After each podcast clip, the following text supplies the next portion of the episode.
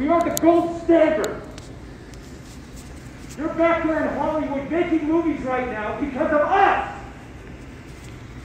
Because they believe in us and what we're doing. I'm on the phone with every studio at night. Insurance companies.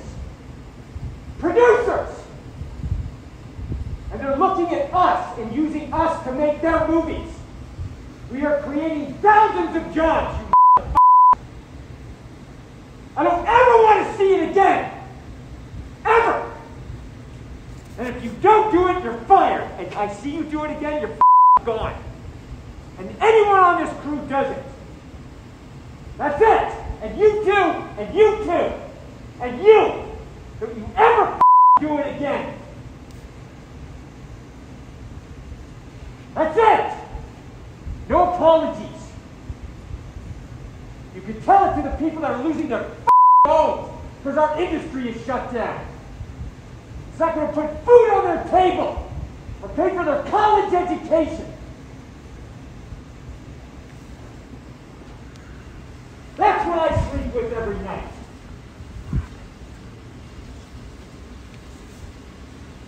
In the future of this industry. So I'm sorry, I'm beyond your apologies. I have told you, and now I want it. And if you don't do it, you're out. We are not shutting this movie down. Is it understood? If I see it again, you're gone. And so are you. So you're going to cost him his job. And I see it on the set, you're gone. And you're gone. That's it. Am I clear? Do you understand what I want? Do you understand the responsibility that you have? Because I will deal with your reason. And if you can't be reasonable, and I can't deal with your logic, you're fired. That's it. That is it.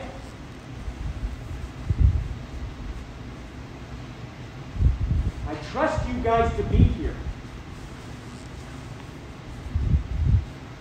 That's it.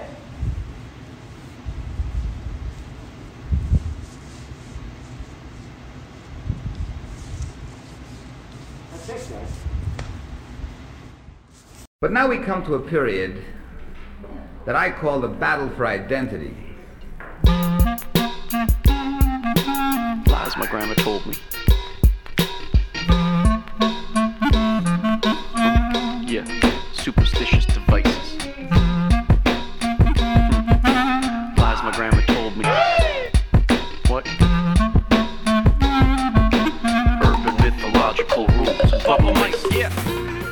Salut les kids et bienvenue dans En attendant Godard, saison 13, épisode 17.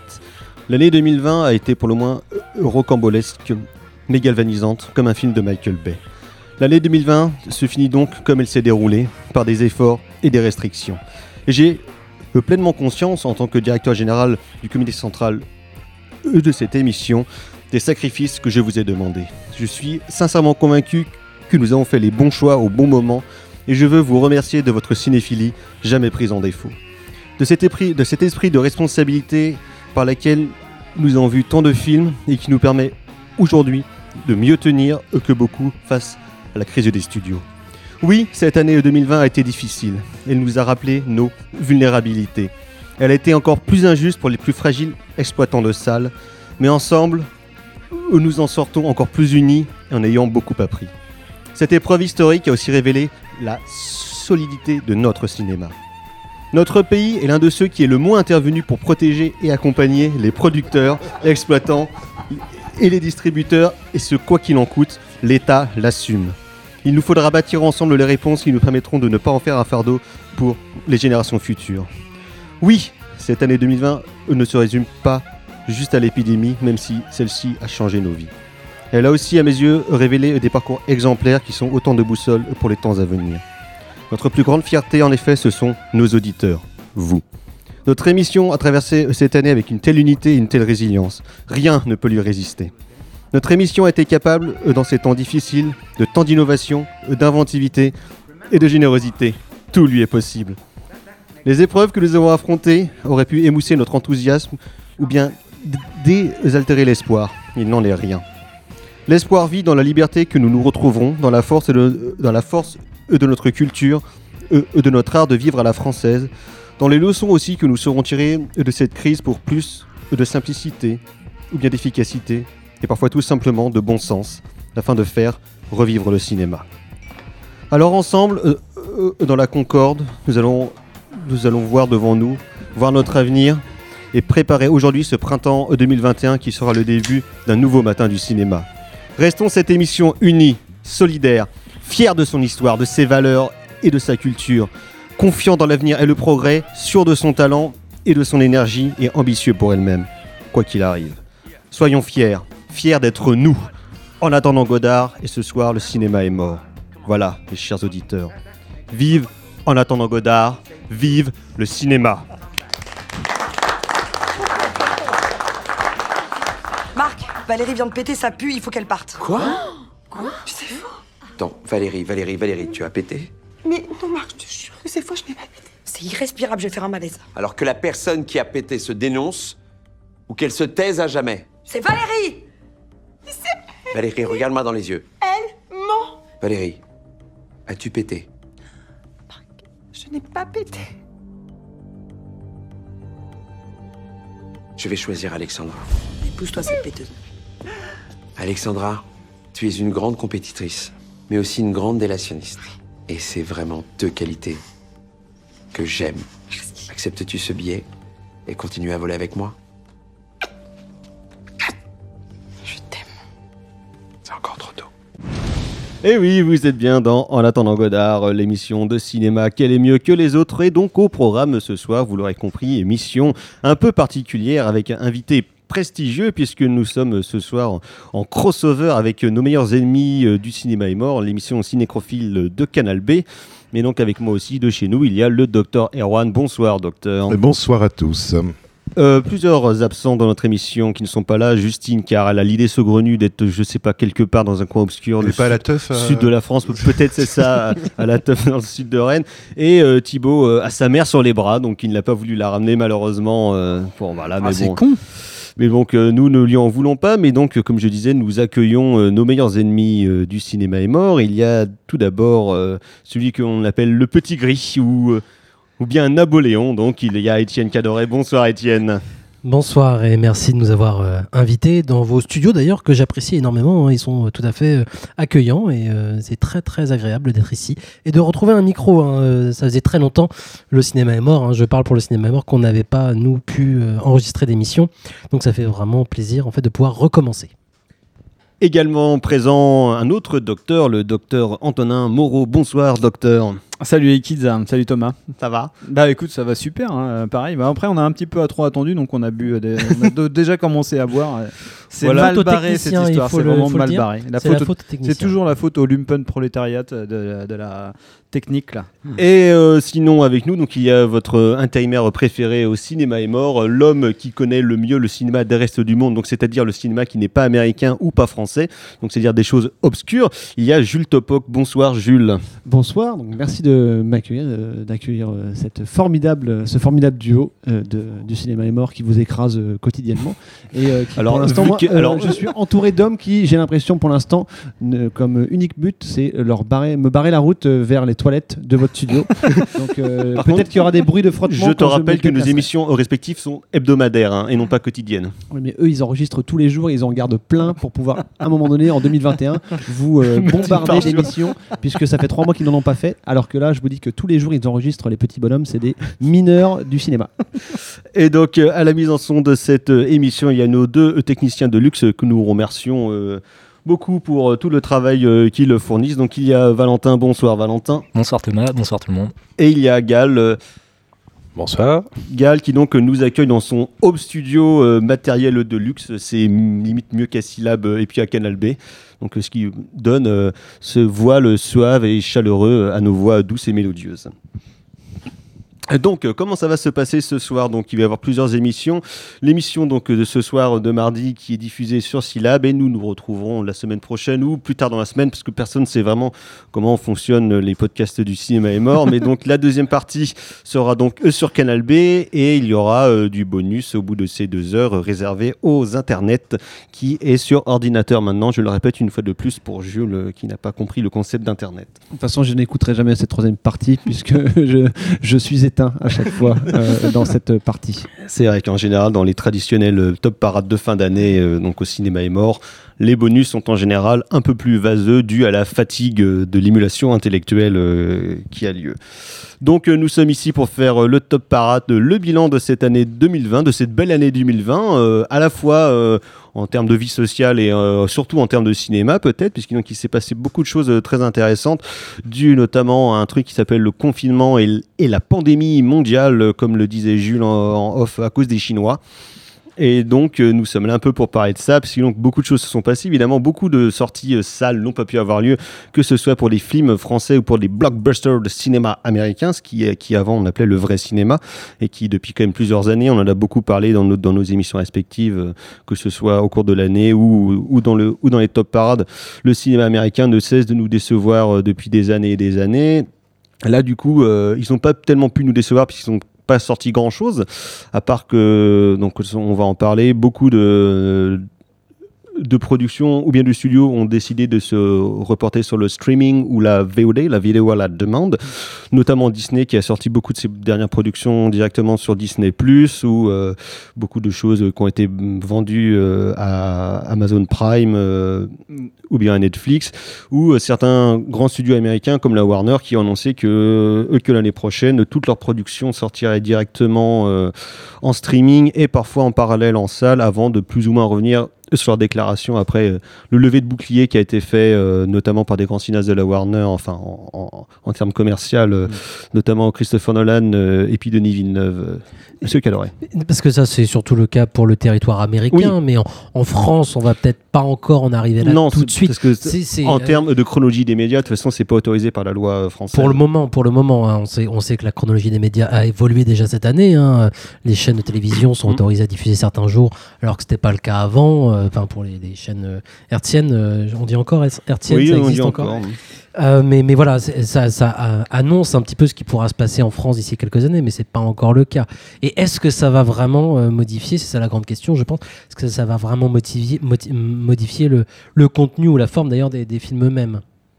Mais ça ne sait pas, c'est la question que je vous pose. mais mais bien sûr, mais c'est la question que je vous pose aussi. C'est pas la peine de le prendre sur ce ton dès Mais le début. mais On je démarre cette émission tout de suite sur. euh, écoutez. Excellent. Écoutez, euh, nous ne sommes pas là pour polémiquer. euh. Si, alors. euh, si, en fait.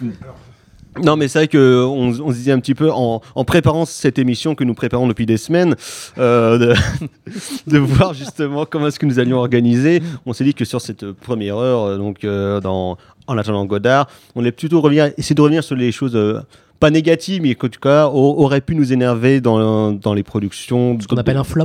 Dans le cinéma de manière cette année. Ce qu'on appelle de manière un peu vulgaire un flop, mais je sens que le docteur Moreau va intervenir car il aime le cinéma. Ouais, moi, moi j'ai juste envie de, pour te contredire hein, simplement, et pour justement commencer par du positif, euh, moi j'étais étonné que moi cette année. T'écoutes rien au du tout, final- en fait. Ouais, ouais, carrément, mais euh, je, je suis comme ça, je suis libre. Tu vois un électron libre, Manuel Valls.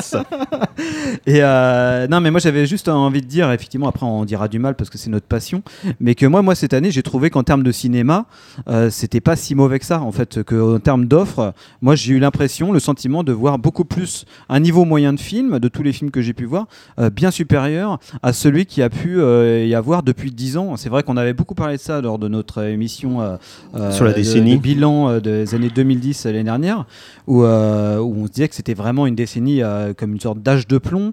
On était beaucoup revenu sur ces thèses-là, notamment en compagnie de Jean-Baptiste Torres, sur le fait que oui, effectivement, il y a une sorte de, crise de créativité aussi du cinéma. À un moment où s'il y, a- des âges d'or, il y a des âges de plomb. À un moment, le cinéma, il est moins euh, à même d'être à l'heure d'une société ou de prendre la température comme il se doit. C'est moins un art euh, central dans une, culture.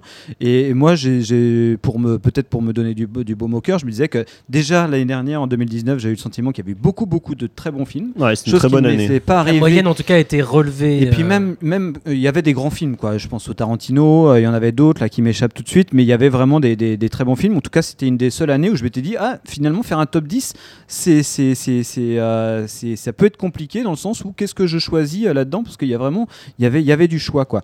Et moi, j'ai eu le sentiment que en, en 2020, finalement, je, j'essayais- je me disais, je me faisais prophète et je me disais, tiens, ça se trouve, on va arriver dans une phase où cette influence de la série qui occupe tout le terrain du territoire culturel, tout le, tout le territoire culturel bah, va peut-être baisser et que le cinéma va reprendre un peu de- de- du poil de la bête. Et je me, je me dis que dans les films que j'ai pu voir, euh, surtout euh, dans un registre en tout cas exploité commercialement dans, dans, dans essai, mais aussi sur certains films de plateforme et notamment euh, américains, il y avait quand même du- des films de, de, de, de très bonne qualité. Effectivement, il n'y a pas de film qui surnage totalement. euh, Il y a plein de année. bons films, mais il n'y a pas de grands films Voilà. cette année. Et- Moi, je pense que c'est l'effet, Erwan. l'effet, l'effet qu'on ressent. Enfin, moi, en tout cas, le- moi, c'est vraiment l'impression que j'ai eue, c'est le fait que justement, comme les blockbusters sont pas sortis, quelque part, ça a laissé du, enfin, ça a laissé une, une forme de champ finalement, et notamment du champ pour les, euh, bah, pour des, pour Netflix ou enfin pour les fictions, on va dire euh, cinéma mais qui viennent de qui viennent de, de réseaux de réseaux de télévision quoi et je et en fait c'est assez terrible quelque part parce que moi j'ai vraiment le sentiment que cette année ça a été une il y a pour moi je, je ressens comme un phénomène d'accélération de quelque chose en fait qui est déjà là depuis euh, depuis déjà des années, c'est-à-dire la, la- le, comment dire le, le manque cruel de, de- de- d'inspiration du, du, du cinéma de studio, on va dire, euh, voilà, du cinéma euh, à gros budget. Euh, voilà où on considère que le, le, le, le summum de l'auteurisme c'est euh, c'est le cinéma de Christopher Nolan ce qui bon quand même à mon avis dit déjà pas mal de choses sur le niveau quoi.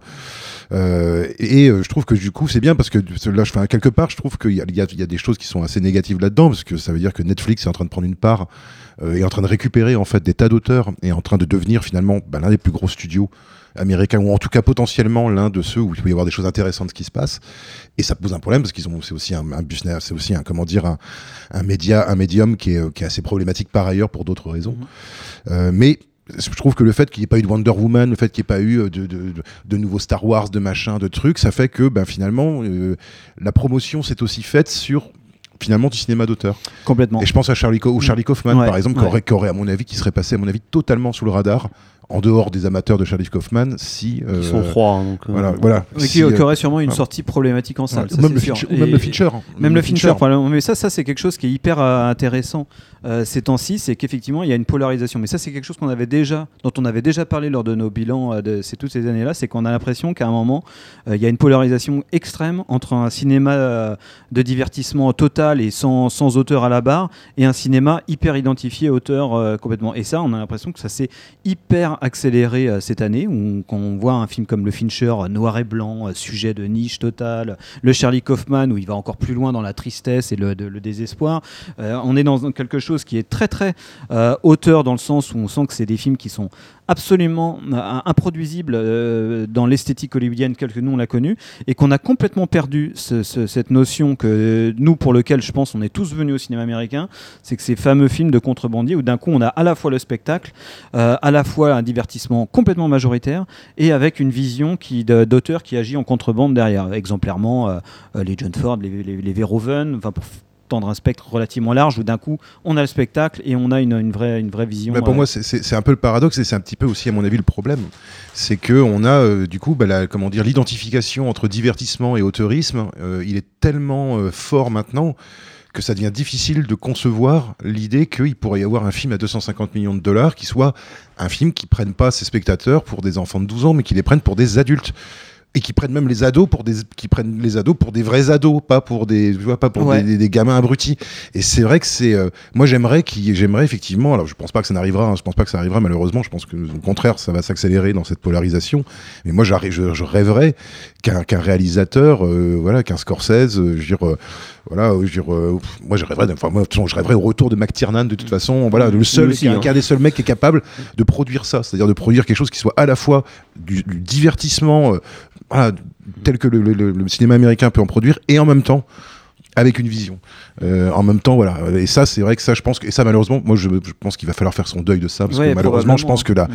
ça, ça- va faire qu'accélérer les choses, quoi. Moi, je m'étais, que- c'était un film, je sais plus si on en avait parlé l'année dernière et si même vous, vous aviez fait une émission à son sujet. Non, je crois que non, mais c'était le fameux Le Mans 66 de James Ouais, Mangold, avait fait une émission. qui Ouais. nous a, qui avait vraiment, enfin moi en tout cas, qui m'avait fait une très forte impression, que j'ai revu, qui est un film que, que j'adore et, et qui me paraissait euh, représenter typiquement ce, ce type de cinéma euh, hyper majoritaire, le biopic, euh, complètement avec le côté bagnole euh, luxuriant, enfin la, la main tendue hollywoodienne quoi. Et de derrière, stars, euh. un- le, le savoir-faire, le, le- le- le savoir-faire d'un, non pas d'un auteur, veux dire, mais en tout cas de quelqu'un qui est vraiment un artisan, euh, qui, a, qui a vraiment envie de faire bien le taf. C'était le propos même du film, Et justement, c'était le hein. propos même du film, en fait, hein, de raconter euh, finalement en sous-main cette, cette, cette chose-là, ce rapport entre les différentes forces en présence, les, les- les financiers, les producteurs et les, et- et- et les réalisateurs. Quoi. Et au final, ouais, c'est vrai que. C'est- Bah là, je pense au Sorkin cette année où finalement on est un peu là-dedans. On est dans un, c'est, j'aime moins le Sorkin que le, que le James Mangold, mais on est dans un, une optique de cinéma euh, bien ficelé, quoi. En tout cas hollywoodien, tel Mais qu'on- ce qui que devrait être la base. Mais quelque part, ce que- et c'est ça qui est terrible, c'est là où c'est moi je me rends compte que c'est assez terrible, c'est que moi c'est ce que j'app- j'appelle ça, c'est du cinéma à l'ancienne. Et rien que de dire ça déjà, c'est pour moi il y a tout le problème là, c'est-à-dire que c'est du cinéma qui peut plus, enfin qui qui, qui, qui ne peut que avoir du mal à exister. Il y aura pas de retour. Enfin à mon avis, il y aura pas de retour de ce cinéma-là. Pas pour l'instant en tout cas. C'est c'est pas dans les dans les dans les dans les dans les prochaines années. Je pense que au contraire, dès que ça va, dès que le confinement va être terminé. À mon avis, déjà du blockbuster, ils en ont plein les tiroirs euh, et de la merde, ils en ont plein les tiroirs. De toute façon, donc il va falloir déjà écouler tout ça. Donc à mon avis, on en a pour deux ans, à mon Mais avis, on en de a sous-produits. ouais. Et puis pareil pour le cinéma français, hein. Mm. des comédies moisies, à mon avis, on en a pour deux ans Attention, de comédies moisies. euh. non, non, euh, après, je, mais après, je, voilà, toi, t'es sûrement plus spécialiste que moi. Peut-être que tu as vu des inflexions dans la comédie française Oui, que moi, je n'ai pas très perçu. bien. hein. Monsieur, Je trouve on, qu'on va y venir. Bah, je on parle de cinéma américain, mais Bah, je trouve qu'il y a monsieur une- Topoc. Une, une ambivalence avec ce, ce- je sais pas, voilà, ce grand méchant euh, Netflix ou Amazon Prime ou les grandes plateformes comme ça qui, euh, qui euh, nivellent par le bas et qui euh, uniformisent une façon de faire des, des films ou même de faire une, une série. Donc euh, là, on voit le, le DSK ou le Tiger King où, où, euh, tu regardes le truc et tu te fais embarquer par un produit qui est, comme tu dis, hyper bien ficelé et nivelé et que quand même, parmi tout ça, et ça, peut rappeler peut-être euh, une certaine forme de, de, système français de production ou ou Canal euh, quand tu dis peut-être un cinéma à l'ancienne ou une production à l'ancienne ou une production typiquement euh, française, de dire que Canal pouvait euh, produire des, des tas de merde et des tas de grands, euh, grands euh, films pour orienter pour faire des, des entrées et qu'il y avait quand même des miettes qui étaient données et qui étaient quand même euh, distribuées Bah, à a- des auteurs. Il y a une bonne Et là, partie du cinéma Netflix, américain des années 90 euh, qui aurait jamais existé ouais. s'il n'y avait pas Canal, si Canal Plus n'avait pas mis du blé, hein, de toute façon. Donc, je Donc, peux vraiment aussi balancer vraiment des, des- des- des- des- des choses affreuses sur Netflix, mais euh, c'est pour l'instant la seule plateforme qui t'offre euh, le- le- des financements pour Fincher, des financements pour, pour le Sorkin, Pour les Coen euh, avant, pour des, euh, Mais il y c'est a pas- des- il y a c'est- des choses c'est le- moi, dingues pour moi, c'est vraiment le paradoxe. C'est vraiment le paradoxe du truc, c'est que je trouve que Netflix, c'est vraiment c'est un c'est un modèle, je trouve, qui est assez risqué, quoi, justement par rapport au cinéma. voilà. Et en même temps, bah, je, peux- je peux pas te dire autrement que bah, pour les- parmi les choses les plus intéressantes qui sont sorties cette année, bah, c'est Netflix qui les a Après, il y a- produites. il y a un truc, Faut avouer euh, les choses aussi, quoi. Tu vois, enfin. Après, il y, a- y y un truc à bien noter là-dessus, c'est que Netflix ne donne euh, carte blanche qu'à des auteurs qui sont déjà consacrés, enfin qui sont déjà contre, identifiés. Ouais. Et ça, ça c'est ça c'est quelque chose qui est hyper important à noter parce qu'effectivement, on peut on peut leur euh, les euh, euh, trouver ça super que d'un coup Scorsese ait je sais pas 200 millions pour faire son, son rêve, mais clairement le, le film qu'il a qu'il a fait que j'aime beaucoup, hein, The Irishman, mais c'est clairement un suicide commercial. Enfin, c'est un film qui n'a qui manque cru- cruellement de producteurs, tout comme le Charlie Kaufman. Euh, c'est des films qui sont des films de, niche totale, où clairement euh, d'avoir Scorsese, euh, d'avoir Kaufman, d'avoir David Fincher pour Netflix, c'est bien, c'est un produit d'appel, c'est une bonne chose pour leur marque, mais est-ce que Netflix va un jour euh, faire ce même système de carte blanche à, à des auteurs en devenir? Réponse évidemment que non. Bah non. Euh, il- il- il- le reste, c'est l'algorithme qui gère, et du coup, on a euh, Tyler Drake, on a des trucs qui sont, euh, alors, tout en est, alors qu'on peut être fan de blockbuster, euh, là, qui sont irre- irregardables, quoi, où il y a- rien, quoi, où c'est d'un coup, il y a- oui. On, on en parlait l'année dernière, en tout cas, il y avait des, des- des articles qui disaient que voilà, comment, comment ils font Netflix pour, pour pouvoir continuer à financer et est-ce que l'entreprise est viable et, euh, et financièrement euh, tienne le coup et, euh, et là, ça c'est un petit peu, ça a un peu fondu dans la masse, on n'en parle pas, mais, euh, mais moi je me pose toujours la question, mais d'où d'où vient euh, l'argent? Parce que les, les abonnés peuvent pas euh, se remplacer, Pas de moi, en et tout se cas, créer, mais et que euh, on le sait très bien que on- les, les codes sont distribués à droite à gauche et qu'il y a que une Et toute petite télécharge paire de hyper facilement. Ouais, c'est un des trucs le les plus faciles à télécharger au monde. il y a un point d'interrogation terrible merci. de se dire mais d'où vient tout cet argent et comment euh, c'est viable et, et à quel point ça va pouvoir la bulle va pouvoir tenir de, de Euh, ce tu voudrais dire serait une sorte de pyramide de Ponzi euh, audiovisuel euh, ouais, qui fonctionnerait sur du pognon qui est pas en caisse quoi. C'est vrai que ça c'est et en même temps ils ont réussi à tuer. Enfin quand tu sais que Netflix c'est quand même eux quand ils ont quand même réussi à tuer le réseau euh, Blockbuster qui était le réseau de vidéoclub. Enfin je veux dire euh, c'est enfin tu sens qu'ils ont de la moi je pense qu'ils sont suffisamment gonflés pour que ça tienne en fait c'est ça je pense que et effectivement par contre il y a un risque de bulle quoi. Mais comme tous les autres suivent Hulu, Amazon Prime, euh, comme tout le monde suit finalement, ben est-ce que ça peut mettre à mon avis vachement longtemps à, crever comme cette bulle. Et Antonin Ducon en parlait du fait que, que les plateformes ne donnent pas de les pleins pouvoirs euh, à des à des jeunes réals mais que euh, à des personnes qui seraient plus installées. Qu'est-ce que vous pensez qu'en termes pas forcément de production mais en termes d'esthétique ça pourrait donner dans les années à venir? Parce que tous les prods originales de Netflix sont quand même hyper marqués par un par un un même cahier des charges visuelles justement, ce qui fait qu'ils se ressemblent tous, ils sont même assez moches je trouve. Donc qu'est-ce que ça pourrait donner dans les années à venir s'ils persistent dans ce même système-là euh, en termes d'économie et puis euh, en termes d'esthétique? Est-ce qu'on va avoir une, une école Netflix Bah, pour euh, moi, on- c'est- pour moi, c'est quasiment obligatoire parce que le truc, c'est que c'est une histoire de, c'est une histoire de support. C'est-à-dire que quand je regarde un film à la télé, quand je vais voir un film sur grand écran, je veux dire, euh, ma capacité à, je veux dire, à, à comment dire, à ressentir les nuances, par exemple, en termes de photographie, c'est pas la même chose, quoi. Enfin, tu vois, moi, j'ai pas, moi, je suis pas, chez moi, je sais pas, je suis pas armé avec, euh, tu vois, un, un- un projecteur, euh, machin, HD, truc muche, tout ça. Enfin, voilà. Et donc, je pense que Netflix, ils ont tendance à, à comment dire, à avoir une esthétique qui est une esthétique qui peut fonctionner sur tous les, les types de télévision, on va dire. euh, voilà, ou les téléphones, voilà, ou ou les téléphones, etc. Donc ça marche très bien pour enfin ça marche très bien. En tout cas, à mon avis, c'est adapté pour le petit écran. Mais par contre, c'est vrai qu'à mon avis, il y, y a toute une part de nu. Mais ça, pour moi, c'est exactement la même chose que le MP3 par rapport au par rapport à l'analogique. On, on commence Il y aura des fréquences en moins. Il y aura des euh, fréquences en moins.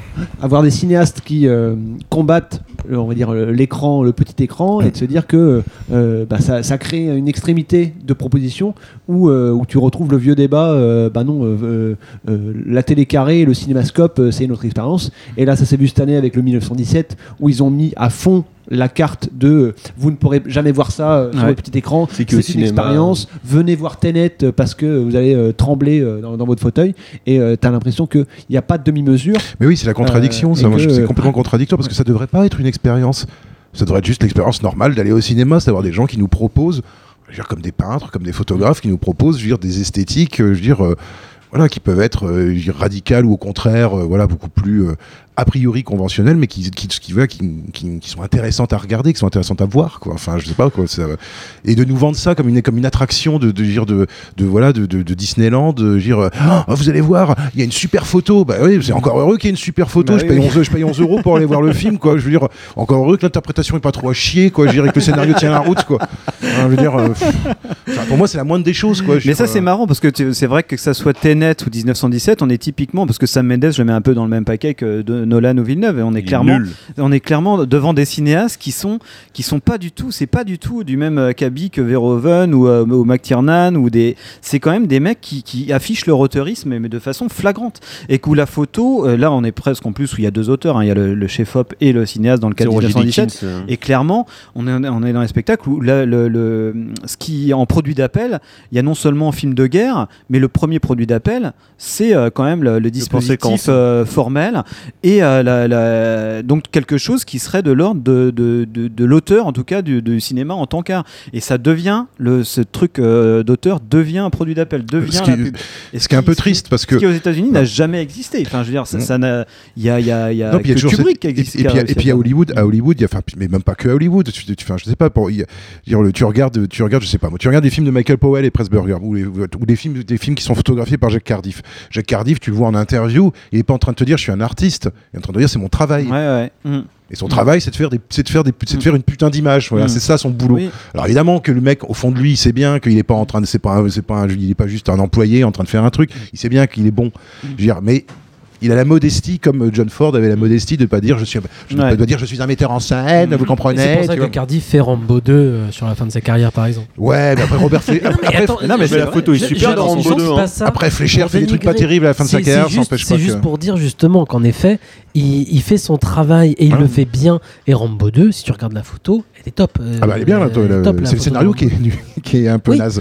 Il y a plein de choses dans Rambo 2 qui vont pas, mais la photo est top. Mais ce que je- c'était juste pour aller dans ton sens et dire que, en effet, il y a cette. Mais c'est ce qu'on disait, euh, enfin, c'est ce que disait euh, le docteur Moreau tout à l'heure euh, sur Le Mans 66, par exemple, et ce que racontait euh, justement le film de, de James Mangold sur ce, ce côté de l'artisanat, c'est-à-dire de bien faire son travail. Ce qui n'empêche pas d'y mettre en fait quelque chose de personnel, le cinéma de contrebandier dont il parlait. Ah Donc bah, on c'est revient encore une fois de toute façon à ça, à savoir en effet proposer au grand public euh, le, le spectacle, ce que nous aussi on attend, enfin ce que moi en tout cas personnellement j'attends, hein, ce grand spectacle de me laisser emporter. Starship Troopers reste en effet l'exemple parfait, à savoir je me laisse embarquer par, ce film, par, par le spectacle du film, et je me rends bien compte que derrière il y a un truc. C'est un exemple en effet un peu extrême, Starship Troopers, mais le cinéma de contrebandier, c'est ça. Et c'est ça qui disparaît, c'est ça qu'on attend. Moi, c'est ce qui me gêne avec s- tous ces films Netflix aussi. Avec le Fincher notamment. Le Fincher, je moi, euh, parce qu'on était censé quand même parler de nos flops cette année, donc je me permets de, de me lancer là-dedans. Moi, Manque fait partie de, de, de Fincher, fait partie de mes flops de l'année. Non pas parce que c'est un mauvais film en soi, enfin, j'y vois bien plein de qualités euh, dans, dans le manque de Fincher. Mais ce qui me gêne profondément dans le manque de Fincher, c'est euh, ce qui représente beaucoup des films Netflix, mais pas que, hein, d'ailleurs cette année, et puis c'était les années, c'est cette espèce de, on, on, nous montre qu'on est face à un film d'auteur, on est, on est face à un film important, sérieux, qui doit raconter des choses, et du coup on va parler de Citizen Kane, et enfin voilà, il y a quelque chose d'un peu excessif, alors peut-être que je suis passé à côté, et que finalement c'est un film complètement euh, euh, subversif, euh, qui, qui nous montre la vacuité de Citizen Kane et de l'importance qu'on peut donner à ce genre d'objet, ou des choses comme ça, j'en sais rien. Moi, j'ai pas vu ça en tout cas dans le film. J'ai pas entendu quelqu'un le dire. hein, je dis ça vraiment par hasard. Mais le fait est que pour moi, ça représentait en tout cas quelque chose de. Le spectacle n'est pas là. Je me laisse pas embarquer par une histoire. Les personnages ne Ça, m'intéressent c'est pas. parce- tu dis ça parce que t'as pas écouté notre émission. Euh, Sans doute, je n'écoute pas votre émission, hein, c'est vrai. Je ne fais pas partie de vos trois auditeurs. Je m'excuse. Ouais, on a hein. cinq à ma mère Mais- écoute. hein. Alors, Mais, ça- mais, mais, mais voilà, ça Ouais, représente, tu- moi, ça, représente en tout cas voilà, ce cinéma d'auteur. Alors, c'est pas Nolan non plus, mais ça c'en est pas si loin que ça, ce cinéma de niche qui est, qui est là. Alors, pas seulement pour les niches, je pense que justement Netflix bouleverse un peu ça, hein, parce que du coup, euh, Netflix propose, en tout cas en France, euh, beaucoup de films. On a vu ça avec Truffaut, là il y a Sautet qui débarque, qui du coup sont, euh, sont là pour tout le monde et Deviennent pas pour une beaucoup niche. plus accessibles. En fait, parce que du coup, tu vas pas rechercher sur Netflix, on te le propose, on te le, il est là devant toi, et puis tu vas le regarder malgré toi.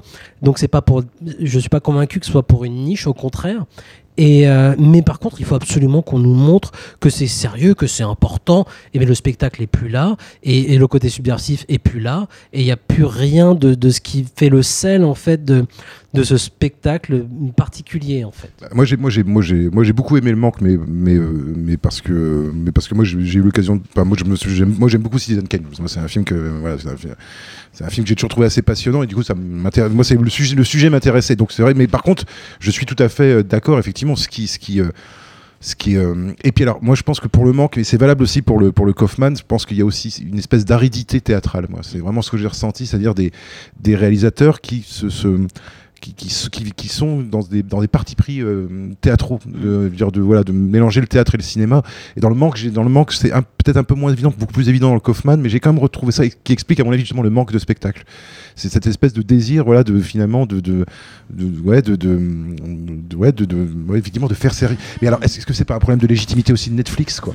Est-ce que c'est pas un cahier des charges euh, qui est euh, partagé à la fois par les réalisateurs et par Netflix, parce que Netflix a besoin de euh, bah, de prouver finalement aux CSP de 40 ans euh, qui lisent les cahiers du cinéma qu'ils méritent d'être regardés. C'est ça aussi. Quoi.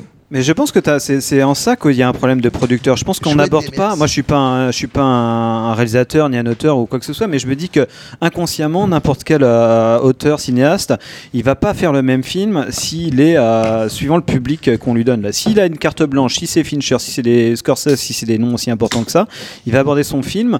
Il va pas, euh, s'il le fait pour Netflix où il sait que son film sera vu un certain nombre de fois et sur la durée il va le faire tel qu'il euh, il va pas avoir l'impératif de s'adresser au, au plus grand monde euh, de toute façon. Et ça, c'est- ça c'est quand même quelque chose qui est fondamental, en tout cas dans le cinéma américain, quoi.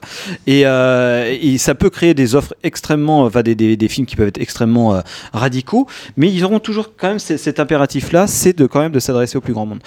Donc je pense que même eux s'en défendent. De toute façon, ils vont dire que c'est pareil que de travailler pour Netflix, que pour un studio. Mais je pense qu'inconsciemment, c'est pas du tout pareil. Non, en fait, c'est pas pas du tout pareil.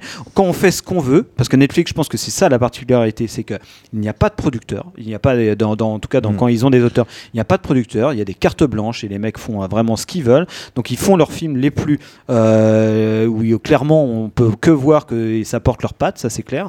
Mais voilà. Après, je pense pour revenir un peu là-dessus, je pense ce, truc de manque de, films qui soient un petit peu entre les deux. Je pense que ça peut rejoindre aussi le problème de l'exploitation en ce moment et notamment du, cinéma d'art. On sait qu'Hollywood, par exemple, s'est vachement formé en appelant les, euh, les, les cinéastes étrangers, en appelant euh, dès qu'il y a un, un petit talent qui arrive euh, dans n'importe où, on les prend. Que ce soit des mecs de Hong Kong, que ce soit des Français, que ce soit des Allemands avant la, Ouais, voilà. pendant l'arrivée du nazisme. ouais. Donc Hollywood ne s'est formé qu'en incorporant en son sein de, de- de la- de- des minorités esthétiques, quoi. Et donc a, a construit la, la, la, la norme par la, par la, par la marge. Et, et en fait, ça, c'est un truc qui, qui n'existe plus. Et, et moi, je me faisais la réflexion avec Sorogoyen, qui est un- le petit génie du cinéma espagnol en ce moment, qui est le mec où je me dis, mais putain, le mec, il, il- il est hy- hyper fort. Mais ce mec-là, il y a, il y a 15 ans, un mec comme ça arrive, Il ça serait fait- parti il, est, il est- des il est à. Hollywood directement. Directement, quoi. Il a même sorti cette année un film et une série. Hein.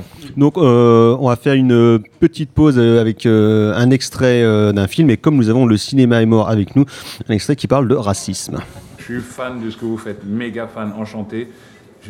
C'est quoi la Attends, cam, c'est- là ouais, euh, mais attends, c'est quoi la Non, caméra en fait, ça, c'est juste euh, une équipe de télé qui me suit par rapport à un documentaire euh, sur la marche que j'organise, tout ça et tout. Ah, c'est tes trucs, la vidéo machin, Ouais, ouais, là. Ouais, mais Oui. moi, je suis.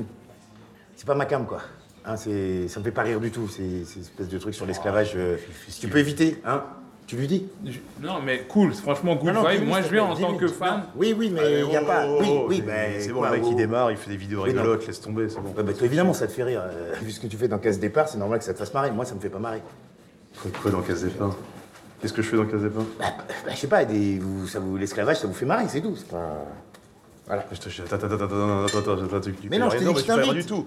Euh, précise tes propos sur Casse Non, Départ. je- Quoi, Casse Départ Ça me fait marrer que je veux l'esclavage. dire, monsieur, euh, rappelle-moi ton prénom. Jean-Pascal. Voilà, Jean-Pascal fait des vidéos très drôles sur le, qui font rire les gens, enfin par rapport à l'esclavage, et toi tu fais des films sur l'esclavage qui font rire les gens. Ça Non, nous a fait rire. pas- non, Casse Départ, c'est pas un film sur l'esclavage, c'est un film qui se passe pendant l'esclavage et qui traite justement de, de, de- de- de l'évolution du racisme à travers les siècles. Ça n'a rien à voir, c'est pas un film qui est drôle. Hein Qu'est- Qu'est-ce que t'as retenu de, de, de, de Casse Départ Il y, il y a une scène notamment dedans où euh, on dit euh, liberté, égalité, nique ta mère Voilà, et je crois qu'il y en a même une autre où le mec il dit euh, Euh, sa grosse teuf, sa Oui, oui, grosse oui, teuf. oui, le maître qui dit un moment au- au- au- à Fabrice Hey, ta grosse bite Bon, Euh, je crois que c'est clair.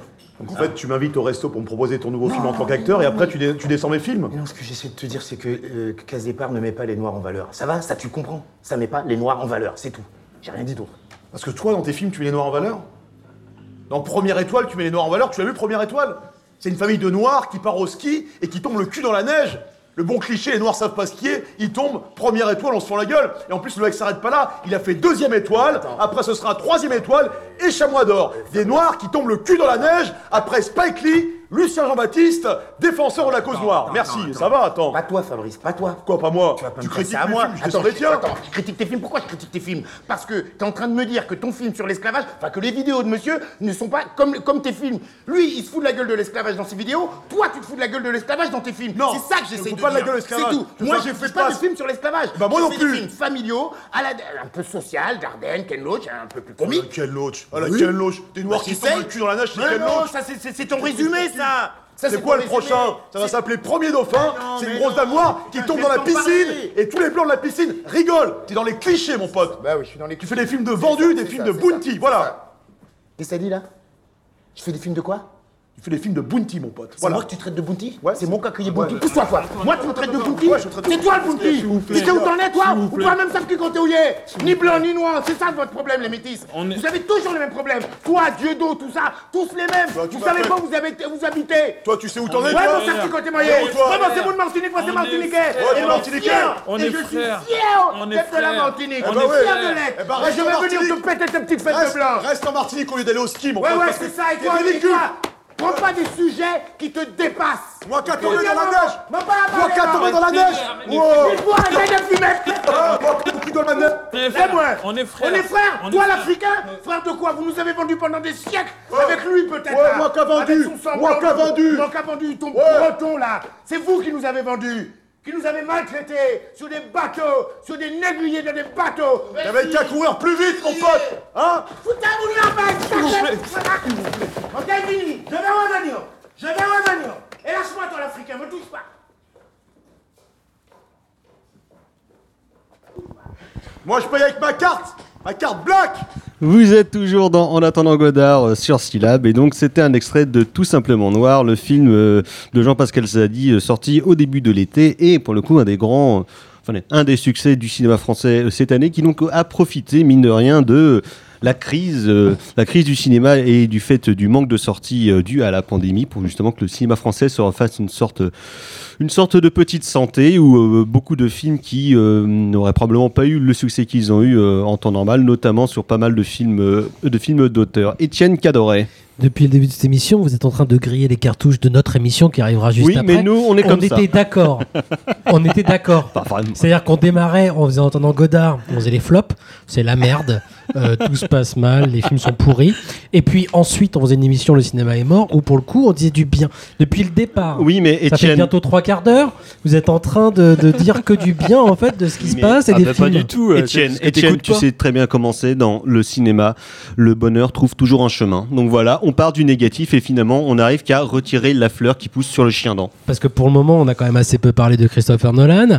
On qui n'a pas sorti de film. Hein ah si, bah si, pardon. Euh, excuse-moi, euh, Non, non, non, t'as tout à fait raison. Voilà, oui, qui n'a pas, sorti- pas de film. Non, non, Oui, qui je pas suis en train de regarder mon flop, j'avais des choses intéressantes à dire Oui, sur le Tenet, flop. euh, Tenet, donc de Christopher Nolan, Par exemple. que j'ai absolument pas Bon, vu. que j'ai pas l'intention de m'étendre sur mais qui Tenet. effectivement qui était un peu le film qui était supposé sauver le cinéma euh, américain cette Voilà, année qui a- et qui a marché un peu mollement d'ailleurs c'est très bien mais euh, Bah, euh, bah, mollement, oui, non, ça reste quand même un, bien, euh, moins que prévu pour la Warner ça reste l'un des objets dont on a le plus, dont les gens et les critiques aussi Les ont gens, le plus ah. parlé euh, cette année. Moi, c'est un truc sur lequel je voulais revenir. Tu m'excuses si tu avais prévu de, de raconter quelque chose après cette, euh, cet extrait. Non, c'était Parce juste pour que vous. on était, euh, t'étais à deux doigts de dire que la comédie française allait bien. Je suis désolé, mais c'est il y a pour- eu de très bonnes choses cette année Justement, et pour aussi la- des choses de Parlons bon. des mauvaises. On en, mais par- on parlons en des mauvaises. parlera dans la deuxième partie. Je suis d'accord. En effet, la comédie française allait plutôt bien cette année. On en parlera tout à l'heure. Comment vous faites des cliffhangers émission. en fait? Comment sous, sous forme de querelle? C'est on allait, on va vous parler du cinéma français. Non, ça C'est va, écrit, ça va. C'est écrit Faudrait- tout ça. Faudrait écouter l'autre émission. Faudrait écouter l'autre émission. Suis- Non, mais si faudrait c'est mais quand je dis qu'il y a des bonnes choses si vous voulez avoir la ça veut dire qu'il y a eu eu trois bonnes comédies On françaises parlera hein. d'humour et de bonne humeur tout à l'heure si vous le voulez il y a bien. eu aussi des mauvaises comédies hein, crois-moi hein. a j'en ai vu. Mais, mais voilà, on a eu des, des très mauvaises choses. Les gens en ont beaucoup parlé. C'est ça, moi, sur lequel je voulais revenir. Parce qu'on parle de Netflix, c'est très bien. Et je, je parlais de Manque qui était dans, mon- dans mon flop, justement. Euh, mais euh, mais il n'y a pas que Manque. Et c'est vrai que l'année a commencé avec 1917, qui était quand même un film de merde. Ah oui, c'était euh, qui a été survendu. Moi, moi c'est ça que je mettais dans mon flop, justement, un peu pour l'année. Tu m'excuseras, mais je me mets au niveau un peu de notre émission avec des tops et des flops et des listes, des choses comme ça. j'ai Hein pas eu la tienne d'ailleurs hein. t'as pas fait ton euh, travail hein. Tu permettras, hein, parce que c'est vrai que moi j'ai pas trop d'ordinateur, alors je peux pas, j'écris à la main. Toi tu demandes évidemment des listes tapées. à la plume d'oie Euh, il va te la voilà, faxer, Gaëtan. envoyés sur les internets. tu me tout ça. au travail Mais tous ces films euh, qui représentaient les succès d'auteurs, justement, mais qui ont été pour moi, j'ai l'impression, vous me direz si je me trompe, mais des succès aussi populaires. C'est-à-dire que moi, on m'en parle, par exemple, dans, sur mon lieu de travail. euh, Je pense donc 1917 à Manque, à Tenet, mais surtout à Drunk. Euh, de, de, de, de Winterberg, qui t'en a parlé sur ton lieu de travail ça des- un professeur de philosophie Ah. qui était surpris par le train de vie des professeurs de ce film, Mm. donc avec Mads Mikkelsen. Alors je- je- j'en parlerai très peu parce que je l'ai pas vu en entier, Euh, mais, on en mais avait je- parlé dans un autre euh, un peu avant le confinement mais, mais je, je- j'entends encore des gens euh, en parler là pour les tops de fin d'année évidemment pullulent euh, sur les internets, sur les réseaux sociaux et Drunk apparaît énormément en Pullule. fait dans oui pullule. je vois qu'on a affaire à un as du Scrabble Voilà. Et, euh, et c'est vrai que moi j'ai été. euh, Enfin. euh, ça m'est tombé des yeux et puis j'ai trouvé ça vraiment lamentable en fait comme comme comme film drunk j'ai l'impression de voir quelqu'un qui un adolescent qui faisait un exposé sur sur l'alcool c'était scandaleux c'était vraiment inintéressant au possible Le manque d'expérience peut-être? Euh, vas-y vas-y. Non, mais je veux dire, euh, si c'est un exposé sur un, euh, un- adolescent qui parle d'alcool, c'est peut-être un manque d'expérience, un, euh, un manque de recul peut-être. moi j'ai un manque d'expérience Moi, je, moi, je, je- permets-moi de m'inscrire en faux. si- Ah ouais, Monsieur Cadoret répond à Monsieur. Cadoret. Parce que euh, après moi avoir réfléchi, alors moi, moi, moi Drunk, je l'ai pas du tout détesté comme film, même si je pense pas effectivement que ce soit un, il y a une immense, faut que ce soit une proposition particulièrement originale. Par contre, à mon avis, c'est pas du tout un film, enfin c'est pas du tout un exposé. hein. Je pense au contraire, moi je pense que c'est un film sur des mecs de 40 ans qui sont nuls. C'est un film sur des nuls. On peut arrêter de parler de c'est un film sur des mecs, c'est un film sur des mecs, c'est un film sur des espèces de petites chouineuses de 40 ans, dire, euh, qui euh, euh, sont tellement médiocres intellectuellement qu'ils passent leur temps à se lamenter comme si c'était dans un sitcom et le seul truc qu'ils trouvent pour euh, arriver à, à soi-disant transcender le- ce qu'ils pensent être eux-mêmes leur vie de merde, alors qui est une vie de en plus, hein, qui est une vie Ah euh, oui. au Danemark euh, de Mm. gens où ils ont des belles baraques machin, mais ils passent leur temps à chouinasser, et ils se mettent à se bourrer la gueule pour euh, voilà pour et, et- finalement c'est infantile, mais c'est pas le film qui est infantile, c'est les personnages du film qui sont. Alors moi j'ai pas l'impression moi, que je- le regard enfin du, du cinéaste euh, soit euh, le, le tien enfin euh, correspond à ce que tu ce que tu viens d'en dire parce qu'effectivement c'est ce que je me suis dit pendant tout le film que j'ai vu hier je me suis dit mais c'est à- comment je peux m'intéresser à des gens comme ça parce qu'ils sont vraiment trop trop cons et Mais euh, pense voilà, à ils sont Danois, trop hein. ou je sais pas quoi Pense à Festen, quoi. Comment tu peux t'intéresser mais- à des gens comme ça quoi. mais Ouais, ça ouais, fait ouais. plus penser moi au petit mouchoir en non fait. mais en même temps ça pourrait m'intéresser si effectivement il y avait vraiment ce regard que tu dis quoi ou effectivement si ça avait été un portrait de, de ces gens là mais au contraire j'ai l'impression qu'il qu'il les aime beaucoup ces personnages qu'il les défend Ouais, je pense- beaucoup je pense qu'il euh, oui. à aucun moment il va jusqu'au bout de son projet euh, de, de mettre à mal euh, ou qui, qui sait pas son projet mais où tu as l'impression que par l'adjonction de cet élément de l'alcool il y a une sorte de, de- de subversion qui va arriver comme par magie en disant oh là là je vais avoir un petit truc un peu subversif Mais ça peut parce pas que être je une vais dire ça. subversion. mais en fait à aucun moment le film n'est subversif et Mais ça, c'est peut quand pas- même assez Même le procédé même qu'ils utilisent pour picoler peut pas être une subversion, puisqu'ils font ça de manière mathématique, je veux dire, avec des histoires de dosage. Et donc, rien que même la manière dont ils essayent de subvertir eux-mêmes leur propre existence, elle est déjà chiante en oui, soi. quoi. complètement mais après au bout Et d'un moi, je trouve que le film est assez drôle là-dessus. Mais moi, dans, le troi- dans le troisième acte, il y a effectivement, ils sont pervers. plus du tout dans le programme, quoi. Alors après, après, je suis assez d'accord. Je suis assez d'accord en ayant réfléchi. en- le film étant passé un petit peu, effectivement, je suis assez d'accord. Le troisième acte pose problème parce qu'il, qu'à mon avis, il tient pas son truc. C'est-à-dire qu'au bout d'un moment, effectivement, il, il se laisse aller à, à la sympathie qu'il éprouve pour, Ouais. ses, pour ses personnages. Est-ce qu'il aurait dû effectivement euh, augmenter la distance plutôt que de nous rapprocher d'eux? Je, ça, je, je sais pas, parce que ça aurait peut-être couru le risque aussi d'être de, de, de donner un côté je suis supérieur à vous, euh, mais peut-être que c'est ce qu'il aurait fallu au film aussi, enfin, qui- et qui fait que le film pour moi justement est, est pas, moi j'ai pas du tout euh, trouvé le film désagréable, puis bon, moi j'aime beaucoup Mads Mikkelsen, donc je pourrais le regarder, réciter le- les pages jaunes, ça serait, voilà, moi je.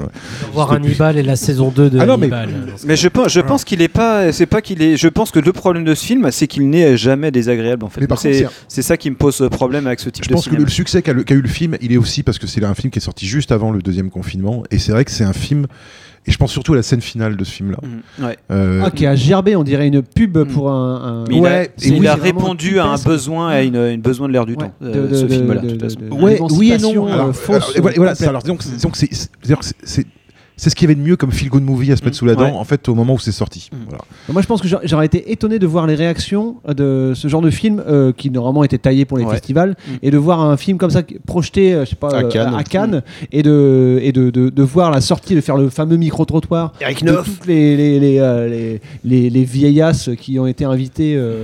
Euh, sou- comme souvent, et ça je tiens les propos, enfin peut-être pas le propos vieillasse, mais, euh, je, vais- que- mais je- Mais si, je- mais arrête je, de faire- allez, je vas-y. tiens euh, les, les expériences cumulées de François Gallou et, et Antonin Moreau de leur expérience du Festival de Cannes. En parlant de vieillesse, D'avoir des tas de gens invités mais qui ne connaissent rien à rien euh, au cinéma ou d'être juste invités par là et d'être euh, outrés euh, et d'avoir des, propos de, cinéastes qui ont peut-être quelque chose à dire et qui, et qui d'un coup se retrouvent en tout cas là ces vieillasses-là et ces vieillards-là, à regarder des films qui vont un peu les bousculer dans leur propre ressenti et de se dire, Oh, voilà, c'est exactement un film qui aurait pu un petit peu remuer euh, une- Ouais, qu'aurait faussement remis. Moi, à mon avis, dire, ça- ça- oh là là, oui, ça doit être intéressant comme, comme vision. Et donc, Ouais, est-ce que c'est le propos de Jitterberg quoi C'est ça la question après ou est-ce que c'est euh, justement là, comment on vend le film et comment est-ce qu'on le comment est-ce qu'on fait en sorte qu'il soit revu Parce que par exemple Tenet, pour revenir à Tenet, moi je suis désolé mais ouais, moi je l'ai même pas vu hein, Tenet, mais par contre j'ai vu quelques, je me suis permis de regarder quelques critiques sur internet.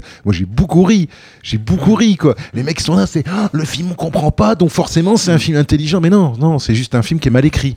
Quand on comprend pas, c'est que c'est mal écrit. Voilà. Ou alors faut s'appeler David Lynch quoi. Mais euh, Nolan c'est pas David Lynch voilà. Donc À euh, propos des films aussi, moi, moi, je vais revenir sur les films qui sont chiants et qui sont mal écrits, qui ont été très bien reçus. Euh, un film qui, pour le coup, a eu une très bonne presse, y compris euh, parmi des gens autour de cette table, euh, c'est le film des frères Safdie, euh, Uncut James. Moi, j'ai découvert euh, pour le coup le cinéma des frères. euh, cette année, euh, j'y allais avec beaucoup de bonne volonté et un certain entrain à découvrir euh, des petits jeunes qui font des films qui plaisent à des amis et été totalement atterré de voir à quel point j'ai trouvé ça minable et euh, nul, mais vraiment euh, très très pénible. Alors argumenter, tu fais une émission de cinéma quand même. le- Tu peux me laisser finir. Euh. effort. euh. Mais enfin, j'allais y venir. C'était juste un préambule un peu sexy pour l'auditeur. Et non, non, j'ai dû en voir trois ou quatre cette année. Enfin, j'ai, je crois que j'en ai vu trois avant de voir Uncut James, qui a été divisé sur Netflix aussi, d'ailleurs, si je ne m'abuse. Et c'est à peu près tout ce que je pense, je déteste dans le cinéma que l'on dirait moderne et surtout.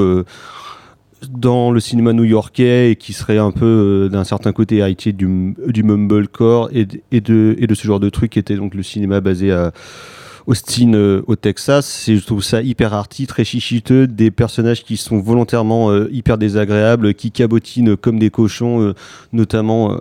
un des frères Safdie qui joue dans la plupart de leurs films que je trouve abominablement mauvais. C'est un truc euh, hystérique euh, qui, euh, moi, me sort par absolument tous les pores de ma peau. C'est ça intolérable à Sûr que tu confonds pas avec Michael Bay. Non, non, non, Exactement ce que non, j'étais en non, train de non, penser, non. exactement ce que j'étais en train de penser. non, quoi. parce que Les acteurs qui cabotinent, de l'hystérie. euh, parce que chez Michou, il y a justement un, un sens du joyeux et en plus, il y a des explosions qu'il n'y a pas chez les frères Safdie.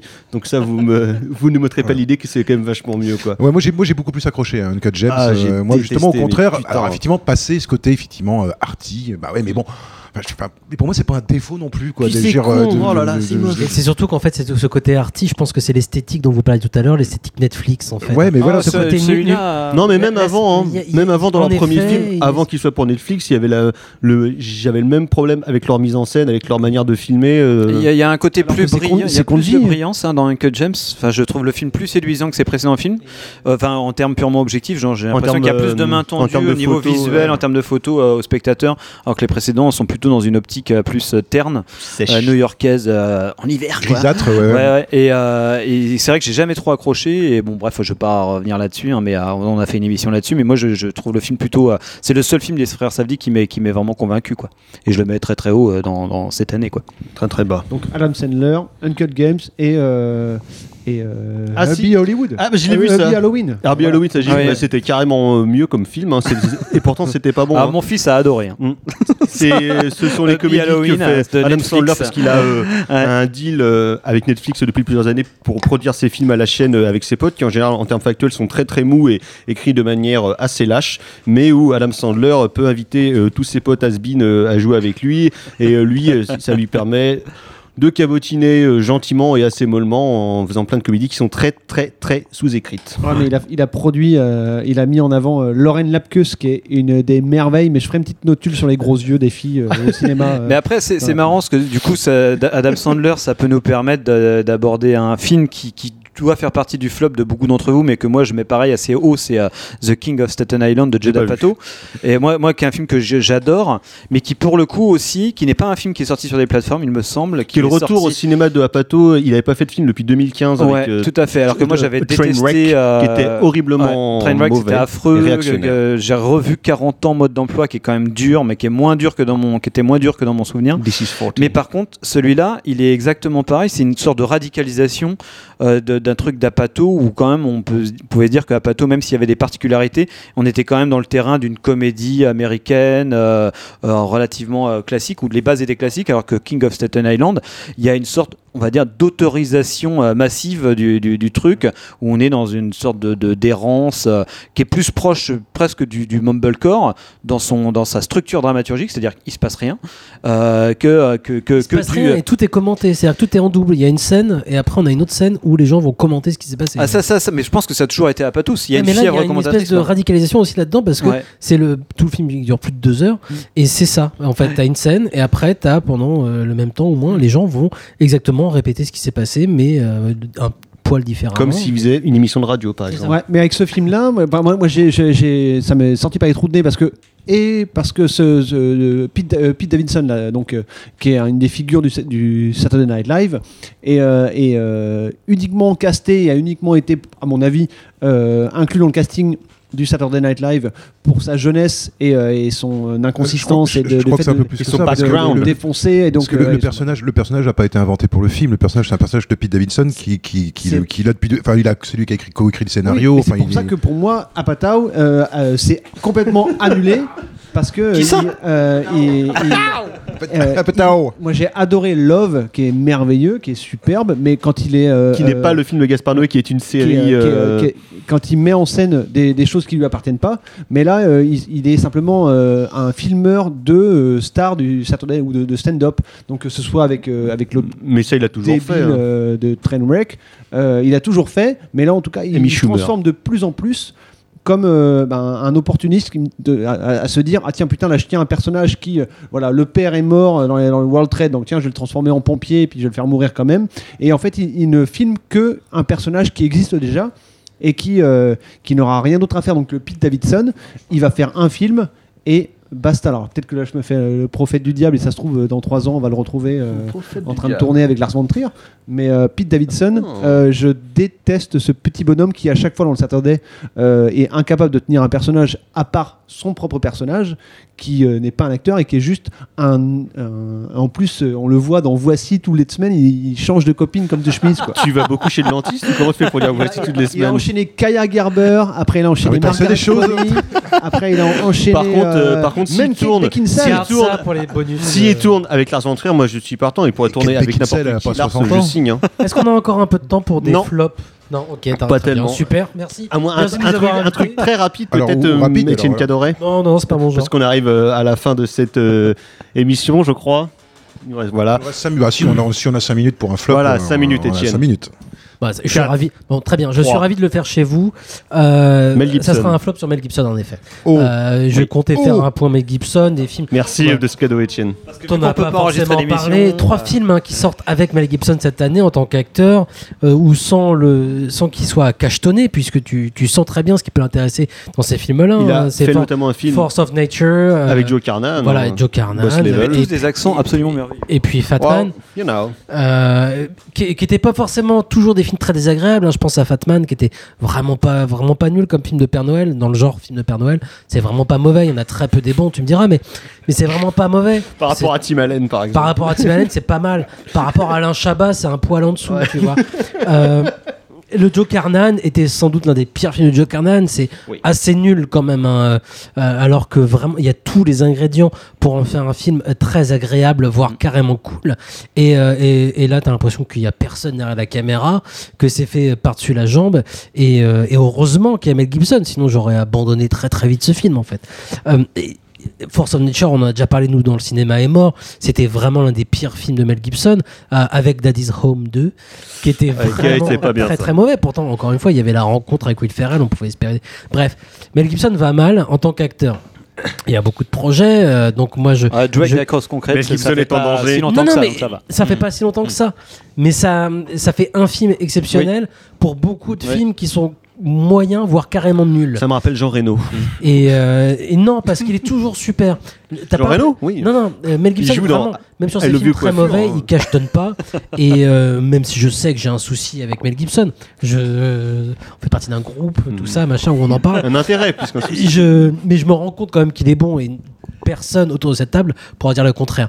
À part peut-être Jules Topoc, mais il est vraiment. Ça, on, euh, on sent bien qu'il y a un, un, un. Illuminati, quoi. Bien. Mais sur ce sujet-là, je voulais terminer pour trois films avec Mel Gibson. Pas un seul bon film avec Mel Gibson. Une année de Ça fait merde. mal euh, au cul. Putain, il reste même pas une minute là pour un autre flop là? Non, on, on continuera chez vous. Une euh, demi-heure à parler de Netflix et tu veux faire un messieurs flop cinémas. On va se quitter avec un nouvel extrait d'une comédie française où on va se dire au revoir. Donc une bonne comédie française pour le coup. On en reparlera probablement chez vous. Donc c'était euh, Terrible Jungle avec mon gars euh, Jonathan Cohen euh, et la reine Catherine de Neuve. On se retrouve donc pour la suite euh, au cinéma pas mort, sûr, euh, hein. sur Canal B. voilà, donc euh, on se retrouve sur d'autres antennes. On se retrouvera ici la semaine prochaine. Bisous, merci messieurs, merci à la technique, merci à tous. Ciao. C'est une belle histoire au final, hein C'est émouvant. Vous voyez, hein Quand je vous parle de l'amour et que vous me dites arrêtez, lieutenant-colonel, de nous parler d'amour tout le temps, vous voyez ce que ça peut faire l'amour? On se remet au travail Hein? Mais tranquillou, hein Bravo Fabrice. Merci, chef. C'était pas évident, évident les petits points là, mais vous l'avez quand même trouvé. Allez, en tout cas, bon travail les gars. hein. Merci, chef. Hein? Bon travail. Faut être fier de vous. Sauf renard. Qu'en faut pas une, hein Allez, alors on y va. Hänschen klein ging allein in die weite Welt hinein. Hänschen klein ging allein in die weite Welt hinein. Stock und Huhn steht im